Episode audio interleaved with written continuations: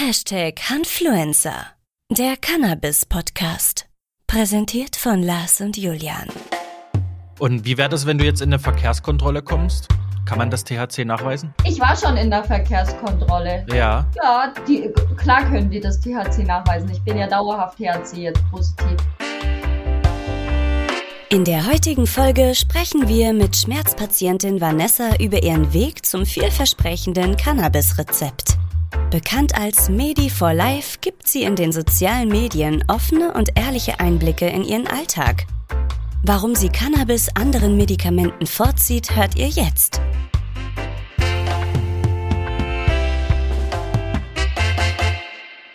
Hallo Lars. Na? Herr Schnucki, alles Was klar? geht? Jo, alles klar. Und bei dir? Ja. Oh, es hat geklingelt. Wer mag das sein? Hallo! Vanessa, schön, dass du da bist. Ja, hallo, schön. Finde ich auch cool mit euch jetzt zusammen zu sprechen und so. Ähm, was ist denn dein vollständiger Name? Vanessa Wenninger. Wie alt fühlst du dich? Fühlen ähm, oft wie 16, weil ich beim Bierkaufen nach dem Ausweis noch gefragt werde. Das ist doch super. Ja, ja, aber wenn man halt schon 25 ist, ist das doch irgendwann nicht mehr so angenehm. Na gut. Wo bist du denn geboren? Ähm, ich bin in Augsburg geboren. Und wo wohnst du aktuell? Ähm, in Augsburg-Kornstetten. Und die Frage, die mich brennend interessiert, ist, ähm, wo kommst du nach Hause? In mein Zuhause. Also zu Hause fühle ich mich wirklich zu Hause bei meinem Freund und bei meinen zwei Katzen und meinem Hund. Da geht's mir gut, da bin ich zu Hause. Das Sehr ist doch eine schöne schöne Antwort. Ja.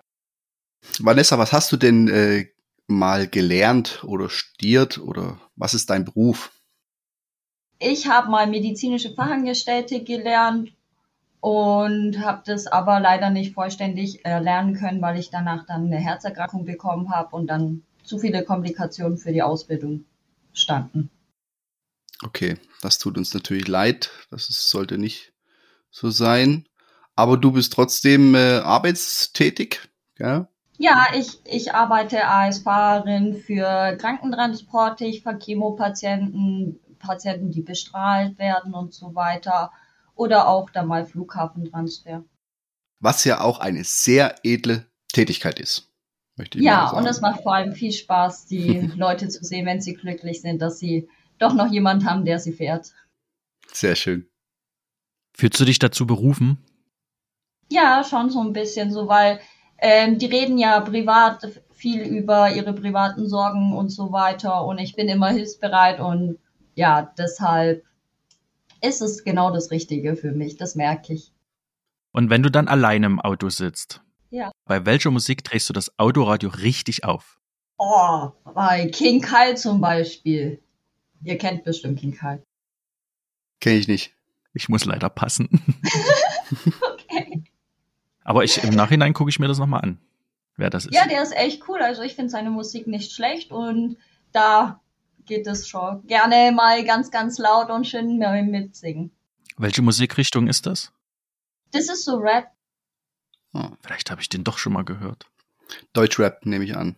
Ja. Vanessa, wer wärst du, wenn du nicht auf Geld angewiesen wärst? Puh. Das ist jetzt eine schwere Frage. Boah, wer wäre Du ich darfst den? Julian danken für die Fragen. Also wenn ich nicht auf Geld angewiesen wäre, dann wäre ich irgendjemand, der sich ja für die Cannabis-Patienten eigentlich einsetzt, wo man, wo ich einfach ohne irgendwie da was nehmen zu müssen, ihnen komplett jeden Weg zeigen kann, ihnen komplett helfen kann und vielleicht auch mehr möglich machen könnte. Sehr schön. Wofür stehst du jeden Tag auf? Äh, ich stehe jeden Tag für meine Arbeit auf, für meine Tiere, für meinen Freund und auch für meine ganzen Follower, dass ja mit denen einfach was erleben kann und ihnen weiter berichten kann. Du hast ja schon erwähnt, du hast zwei, oder ihr habt zwei Katzen, ne? Ja, Wie heißen Und die ein denn? Hund? Ah, ein Hund. Oh, Entschuldigung. Ja, Hund auch noch. ja und ein Hund. Also der Hund heißt Rocky und die zwei Katzen heißen Luna und Maya. Schön. Was, was ist das, der Hund für eine Rasse? Äh, Zwergpinscher Prager Radlermix. Also das ist so eine kleine Fußhupe, wie man immer so schön sagt. Und wie lange ist der jetzt schon bei dir oder bei euch? Der ist jetzt seit, ja, sechs Jahren ist der jetzt bei mir. Ist der kleiner als die Katzen? Nein, gleich groß. Okay. Aber unsere Katzen sind auch irgendwie sehr klein. Die haben nicht die normale Größe von Katzen. Das sind irgendwie klein gewachsene Katzen. Also, erklär uns doch ganz kurz, was deine Medizin ist. Meine Medizin ist äh, medizinisches Cannabis, also Cannabisblüten. Ich bekomme keine Extrakte, sondern richtige Blüten. Auf Wunsch?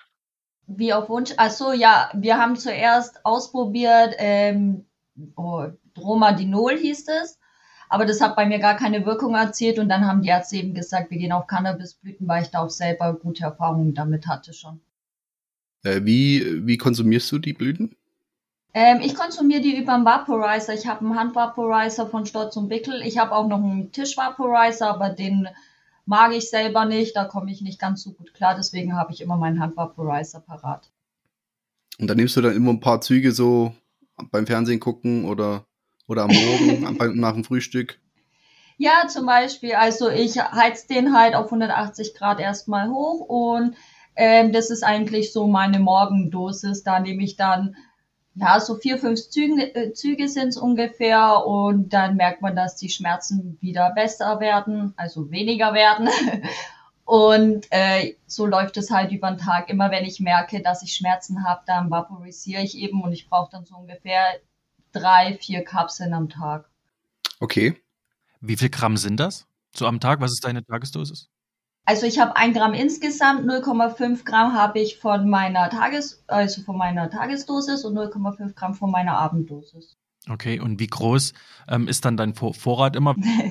ähm, 30 Gramm, also ich krieg immer genau für einen Monat und ich bestelle halt immer eine Woche im Voraus mein Rezept. Das wird dann von meinem Arzt direkt ähm, an die Apotheke geschickt und eigentlich kommt es immer nach zwei, drei Tagen bei der Apotheke an und dann wird es von der Apotheke fertig gemacht und ein, Tag, ein, zwei Tage später, also so ungefähr immer bis da, wo es zu Ende ist, manchmal auch ein, zwei Tage früher ist dann meine Medizin eben da. Wird dann der Postbote, kommt dann hoch und bringt es. Wenn der Grasmann klingelt. ja, genau. Das ist schon immer ein cooles Feeling. Und guck dich, guck dich der Postbote dann aber so ein bisschen neidisch an, oder? Weiß er, was drin ist? Ich glaube nicht, dass der weiß, was drin ist, weil das ist eigentlich echt schlicht verpackt. Es ist einfach nur ein Karton und oben drauf steht halt dann eben, dass es bei mir jetzt eben von der Grünhorn-Apotheke kommt und halt an wen es geht, also ganz normale Babberle. Ansonsten ist da gar nichts erkennbar. Und es ist auch geruchsneutral, also man riecht gar nichts, weil die tun das in so tollen Gläsern verpacken. Das wäre das wär sicher lustig, wenn du so, kennst du die Pakete, wo dann irgendwie steht, nicht äh, bitte gerade lagern oder nicht umkippen und so, da steht dann drauf, bitte nicht rauchen. Bitte oder nicht. So. Ja, genau. bitte nicht verbrennen. Ja. Äh, Wer hat das Gras weggeraucht? Der Postmann. genau. der Postbote war's. Sehr schön. Ähm, der Julian hat ein neues Spielzeug gefunden, herrlich. Vanessa, was anderes. Ähm, wie bist du denn dazu, wie bist du denn äh, dazu gekommen, Cannabis-Patientin zu werden? Wie, was war der, der Grund dafür? Ähm, ja, also der Grund war dafür, dass ich einen Arbeitsunfall hatte. Ich war ein bisschen zu doof, die Treppe hochzulaufen, bin da ein bisschen doof abgerutscht und nach der OP ist es nicht besser geworden mit den Schmerzen, die waren noch schlimmer und ich habe seitdem halt chronische Schmerzen, die ich nicht mehr wegbekomme. Wir haben jegliche Medikationen versucht, Teledin und den ganzen Schmarrn, aber ich hatte nur übelst starke Nebenwirkungen. Und da ich davor schon mal ähm, das ausprobiert habe auf Selbstzahlerbasis, weil ich eben gemerkt habe, so ich habe Schmerzen und ich habe durch den illegalen Konsum eben gemerkt, dass es mir hilft gegen meine Schmerzen.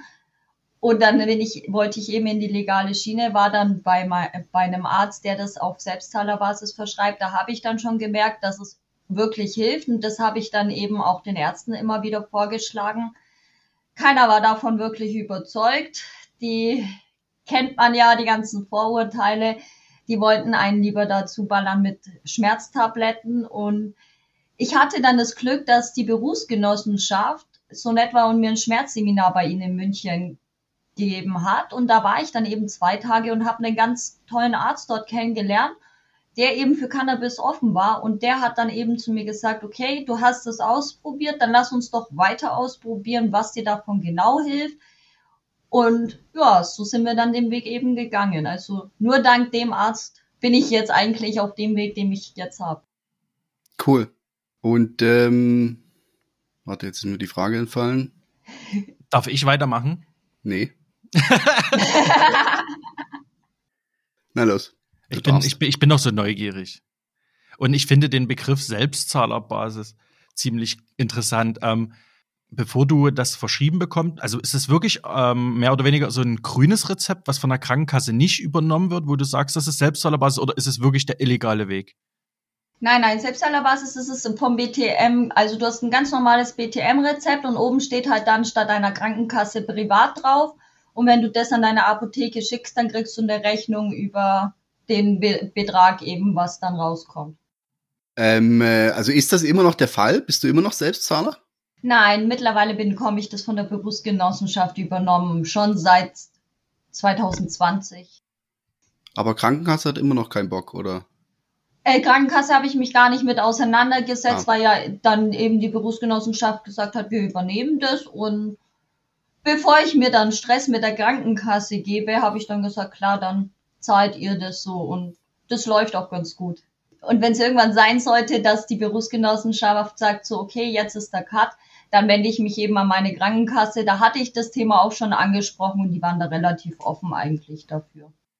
Okay, cool. Jetzt würde mich natürlich interessieren, wie viel kostet denn so 30 Gramm Gras in der Apotheke? also das ja, ist, ist voll unterschiedlich, muss man wirklich sagen. Also ich bei der Versandapotheke, bei der Grünhorn, wo ich jetzt es hole, kostet es, ich glaube, 360, 380. Ich habe das auch hier bei der Apotheke bei mir um die Ecke mal geholt. Da lag der Preis bei knapp 900. Also man merkt wirklich, es ist ein enormer Unterschied. Und ich habe mich auch erkundigt bei ganz, ganz vielen verschiedenen. Und jeder erzählt dir einen anderen Preis. Der eine verlangt auf einmal 30 Euro schon fürs Gramm und die sind ganz verrückt. Also da macht jeder, was er will. Da ist wieder der Gesetzgeber gefragt, ne? Ja.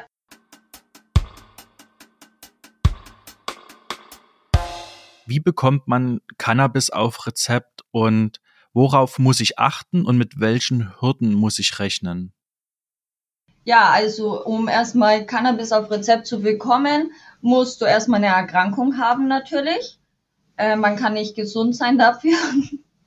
Und die, äh, die Krankenkassen verlangen, dass du soweit eigentlich alles schon ausprobiert hast, die ganzen Schmerztabletten und so weiter, was es eben gibt. Ähm, das ist 90 Prozent, dass sie das halt verlangen. Es gibt manchmal eine Ausnahme, aber das ist ganz selten, habe ich mitbekommen.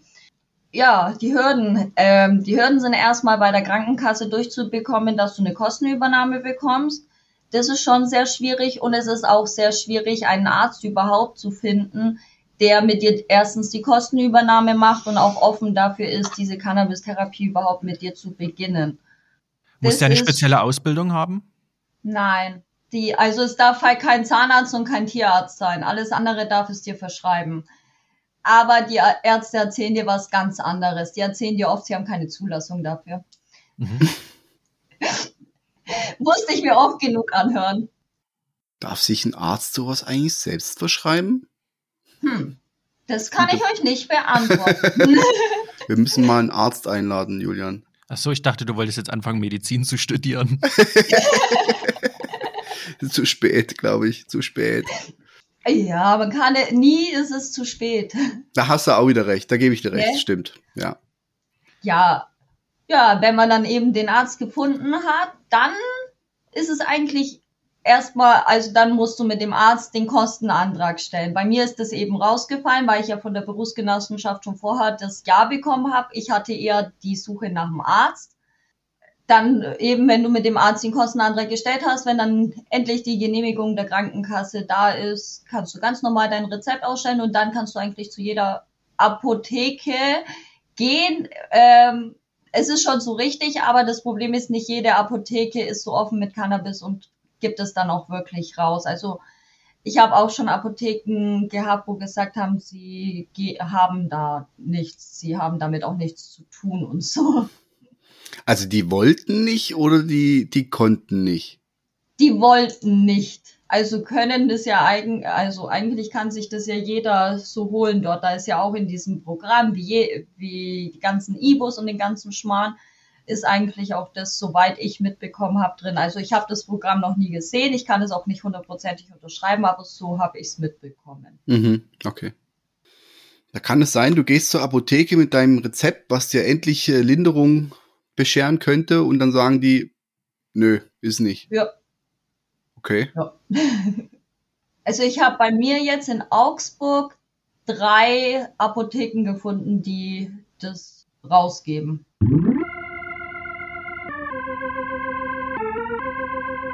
Du fährst Patienten durch die Gegend. Das habe ich jetzt richtig verstanden, ne? Ja, genau. Also, also Chauffeurin bist du sozusagen. Ja, genau, so in der Art. Und das Coole ist, mein Chef weiß sogar Bescheid, dass ich Patientin bin. Der Ja, hat genau, mir sogar das schon mal mein. Rezept abgeholt. Das war noch besser. Ja, sehr gut. also das passt alles. Ja.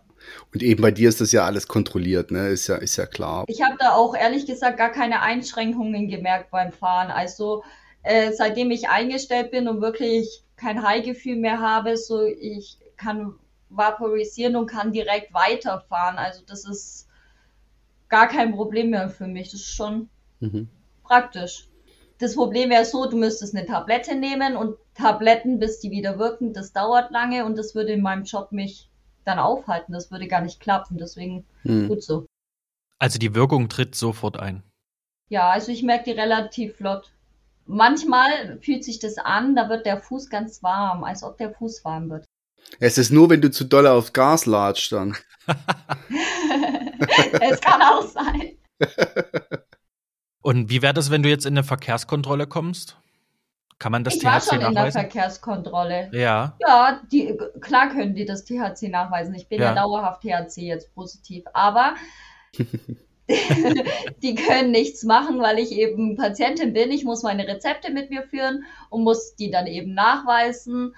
Und bei meiner letzten Polizeikontrolle, das war sogar einer, der mir, den kannte ich schon aus meiner Zeit davor, wo es noch nicht im legalen Bereich, wo ich noch nicht legal im Bereich dort war.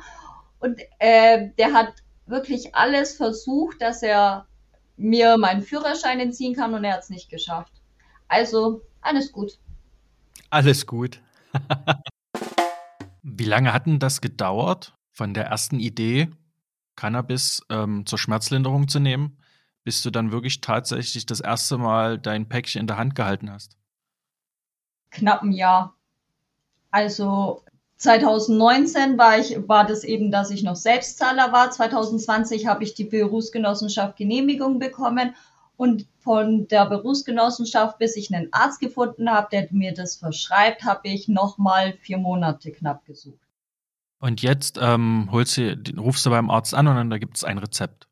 Ja, also bei meinem jetzigen Arzt schon. Ich habe dazwischen auch die Ärzte leider wechseln müssen, weil mein erster Arzt, der mir die Cannabisblüten verschrieben hat, wollte keinen Wechsel haben und da hatte ich noch nicht die perfekte Sorte für mich einfach.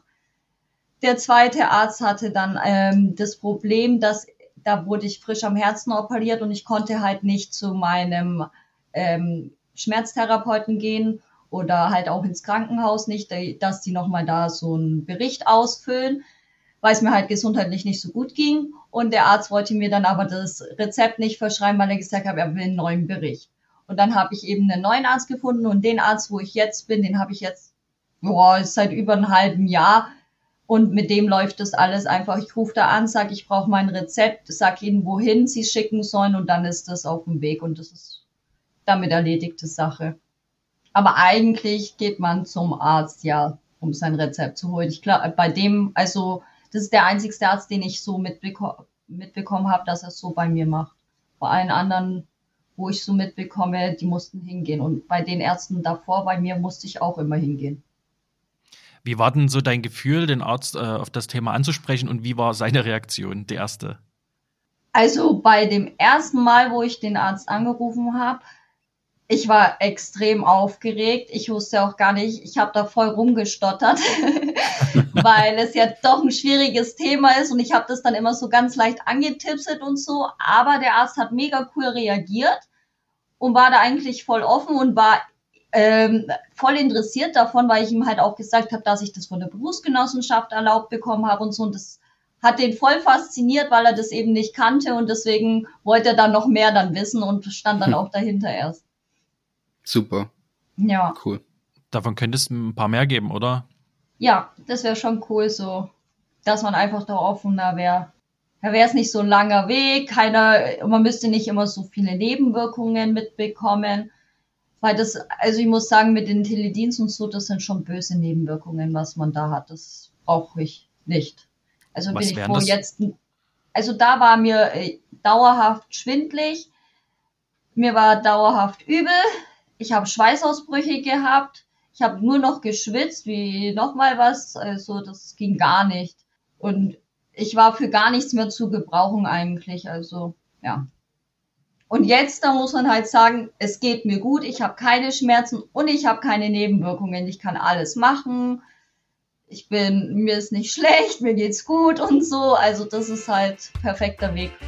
Super. Dann auf jeden Fall schon mal Glückwunsch zu diesem Ergebnis. Dankeschön. Das war der erste Interviewpart mit Vanessa. Nächstes Mal werden wir Vanessa fragen, ob sie von ihrer Medizin high wird.